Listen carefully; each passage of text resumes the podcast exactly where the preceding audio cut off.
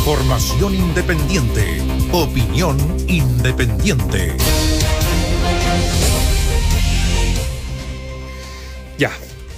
Marco Enrique Sominami entonces está inscrito formalmente y comienza a, medida que nos vamos a acercar a la noche seguramente a establecerse cuáles son los nombres que van a ir en la papeleta. Todavía queda un filtro más que es el chequeo de cada uno de los patrocinios. O sea, es la inscripción, pero todavía tiene que emanarse el certificado de candidato, que eso Claro. lo va a entregar el CERVEL una vez que El servicio electoral tiene que determinar si las firmas que están ahí corresponden, si no son de militantes, por ejemplo, etcétera, etcétera. O sea, y por eso siempre, cuando te dicen, mira, son 30.000 firmas, presentan 34, 35.000, por si es que alguna se cae, ¿no es cierto?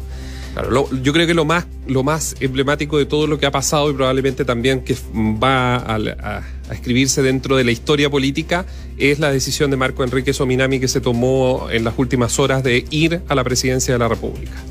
Claro, a ver, Al igual que el 2009 vuelve a tensionar al, al bloque.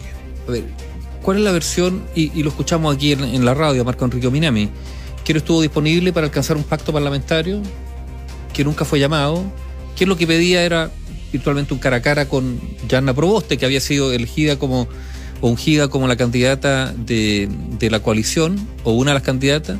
Ahora, Marco Enrique Minami quería, de todas maneras, dos candidaturas con una lista parlamentaria, ¿no es Claro, cierto? dos candidaturas a la presidencia Al- con una lista parlamentaria. Eh, y ante las quejas o críticas señalando que con esto quiebra la unidad, él, entre otras cosas, dice que La unidad recuerda, la, cre- la quebraron los actuales dirigentes. recuerda el episodio de cuando fue el PS y el PPD a inscribirse en la primaria del Frente Amplio y el Partido Comunista, dejando a la vera del camino A a la democracia cristiana, al PRO y a los liberales.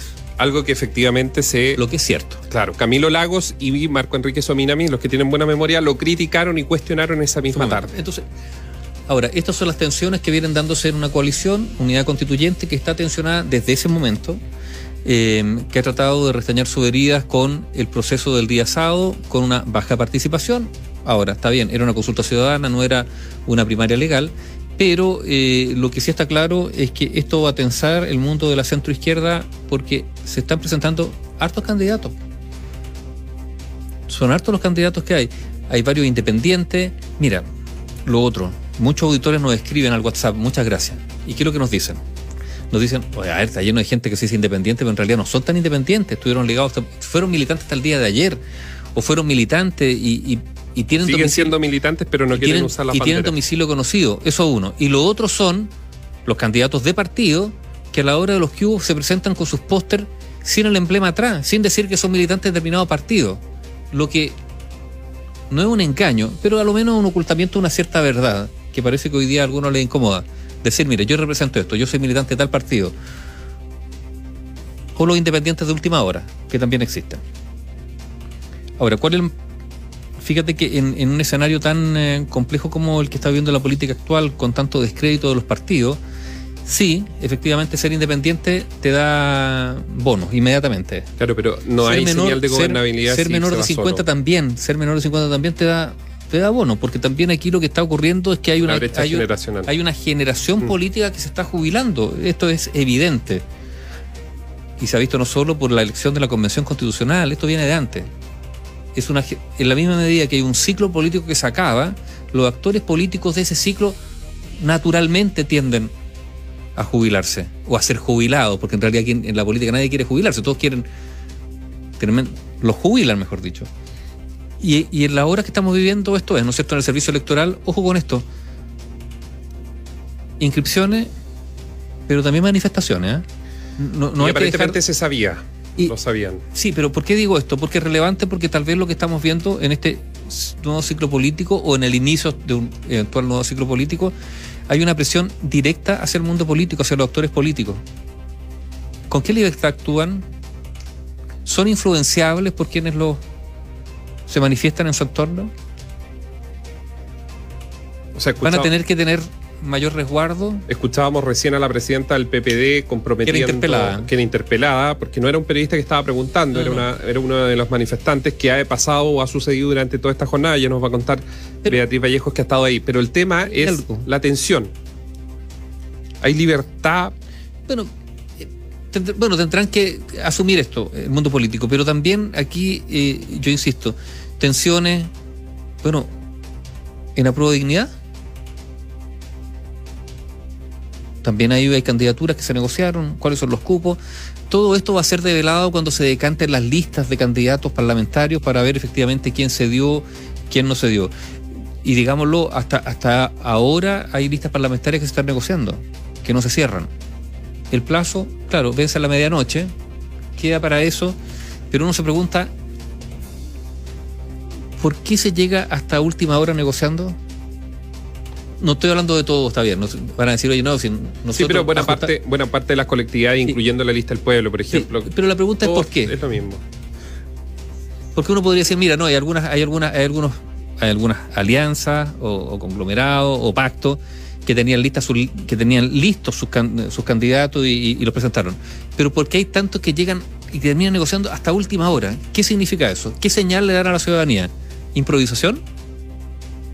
¿Dificultades para llegar a acuerdos? Por lo tanto, diferencias internas todavía mayores de las que quieren expresar hacia afuera, pues simplemente, y de nuevo, la cruel y descarnada lucha por espacios de poder. Hasta el último minuto.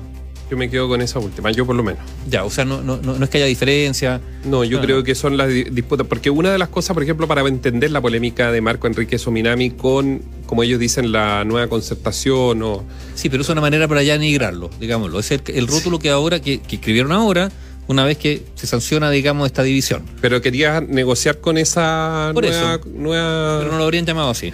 No, si lo hubiesen incluido no lo hubiesen llamado. No, no. Pero ¿qué es lo que quiero decir? Era justamente los espacios que le dan a los partidos políticos. Entonces, también dentro de esto está la lucha por la subsistencia de cada una de las colectividades. Y uno de los puntos es que justamente al PRO se le puso en una lista que no tenía mayor incidencia en cuanto a triunfo. En zonas que Es que- evidentemente no tenían candidato. Ahora, hay un dato sí relevante, ¿eh? porque algunos partidos en, en la confección de estas listas parlamentarias se juegan, no es que se jueguen el futuro, se juegan su existencia. Financiamiento. Claro, a partir, existencia a partir de la existencia. ¿Por financiamiento, qué? Porque si determinados partidos no sacan una cantidad X de parlamentarios, desaparecen, tienen que empezar a juntar nuevamente firmas para renacer, ¿no es cierto? Entonces, por eso también a veces la negociación de la lista parlamentaria es tan cerrada porque te dice, mira, no, yo no, yo necesito tanto, tanto y tanto para En mantener, tales y tales para asegurarme, para asegurarme esta cantidad mínima parlamentaria, ¿para qué? Para seguir existiendo como partido y tener las garantías, digamos, de un partido legal, lo que incluye, entre otras cosas, el financiamiento. Pero va a ser una tarde larga. Porque pueden haber sorpresas. Por ejemplo, Jaime Mañelich, que había dicho aquí mismo en los micrófonos de la radio que no, no, no pretendía ser candidato, todo indica que finalmente está dentro de la lista de Bópoli al Senado por la región metropolitana. nacional. Eh, Bópoli, Ah, de Bópoli, ya. por No la sabemos. región metropolitana.